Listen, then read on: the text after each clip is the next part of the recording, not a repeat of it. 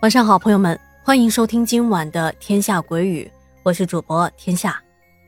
前几天啊，我们讲了来自广州增城的小梦和她的两个学姐在新塘打工租房子遇到的诡异事件。有很多朋友都在节目下方留言，非常关心小梦离开那栋房子后，那两位学姐后来怎么样了。我们这几天啊，也联系了小梦进行了采访。当我们看到小梦的回复之后，我们的心情都感到非常的沉重。那现在天下马上就把后续的事情讲出来给您听。小梦说：“夏夏，昨晚听到你讲出来的故事，我一边听一边回想当年的事情，依旧感到心惊肉跳的。我也看到了评论区，有很多朋友都愿意相信我所说的是真的。谢谢大家理解我。”后面发生的事情，我都会告诉你们的。我从那个出租房搬出来之后，我爸妈再也不让我回到那里。娜姐和喵姐也一直没有跟我联系，直到两个月后才又和他们联系上的。那时候我没有手机，要是有事情都是打家里的固定电话。娜姐和喵姐他们当时倒是有手机。都是这一次出来打工之前，他们的家里人给他们买的。而当时因为想着我们三个会一直待在一起，那两天也没有问他们手机号码，所以当我离开之后，根本没有办法主动的联系他们。那我们是怎么联系上的呢？这件事儿说来特别的巧。两个月后，暑假结束了，我要去新塘上职业学院。那天下午，当我拉着行李箱刚走到职校的大门，就听到后面有人拍了一下我的肩膀，并且用非常迟疑的声音问我：“是小梦吗？”“哈，果然是你啊！”原来是娜娜姐，也就是两个学姐年纪较小的那个。两个月不见了，说实话，我挺想念她的，见到她也特别的高兴。他看到我也激动的抱住了我，抱得特别的紧。哎，娜姐，你们还住不住在那里啊？怎么这么长时间都不联系我？娜姐张了张嘴，欲言又止。啊，不是我不联系你，而是你走了之后，我也生病了，病得很严重。哎，这件事啊，说来话长。你呀，先去学校报到，放行李。等一下，我们一起吃晚饭，我再跟你详细的说。于是，我按照入学的流程报完到，到了宿舍整理好自己的物品后，便按照和娜姐约定好的时间，在学校的门口跟她碰面了。我们找了个餐馆，她一坐下来就跟我讲起我走之后发生的事情，这。也是导致他生这一场大病的原因。他说，在我走后的两天，他们也找到工作了。当时上的是白班，下班回到住处大概是晚上的六七点。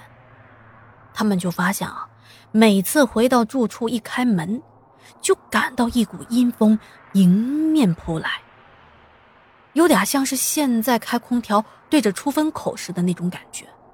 这鸡皮疙瘩一下子就起来了。当时他们想着，啊，那可能是因为门口正对着楼梯口的原因吧，一打开门一通风，所以才感到凉快的。可是后来我们分析啊，门口要对着窗户才有可能通风啊，而且大家还记得吗？那一间房子的客厅根本没有窗户，只有里面的卧室是有窗户的。而他们出门的时候都会各自的把房间门关上，那么又是哪来的风呢？可是他们当时并没有仔细的去想这些事情。当他们连续的住了一个多星期之后，娜娜姐就逐渐的发现有些不太对劲儿了。她当时还问喵姐呢，说你有没有觉得每天下班回家，发现屋里。好像有人一直在看着我们，就好像走到哪都有人盯着看一样。你有没有这种感觉啊？”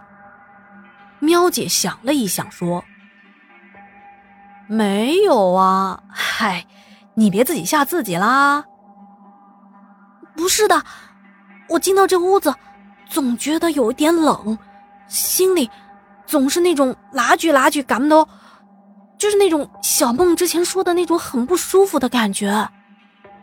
但是喵姐满不在乎，这么热的天气，这屋子要阴凉一点才舒服啊！你呀，别疑神疑鬼的啦，我好累呀，明天不用上班，咱们好好的睡一觉，睡醒了就不会有不舒服的感觉了。刚好明天我男朋友过来，男的阳气重嘛，有他在你就更放心了。娜姐说，当我听到喵姐这么回答我，我也没再说什么。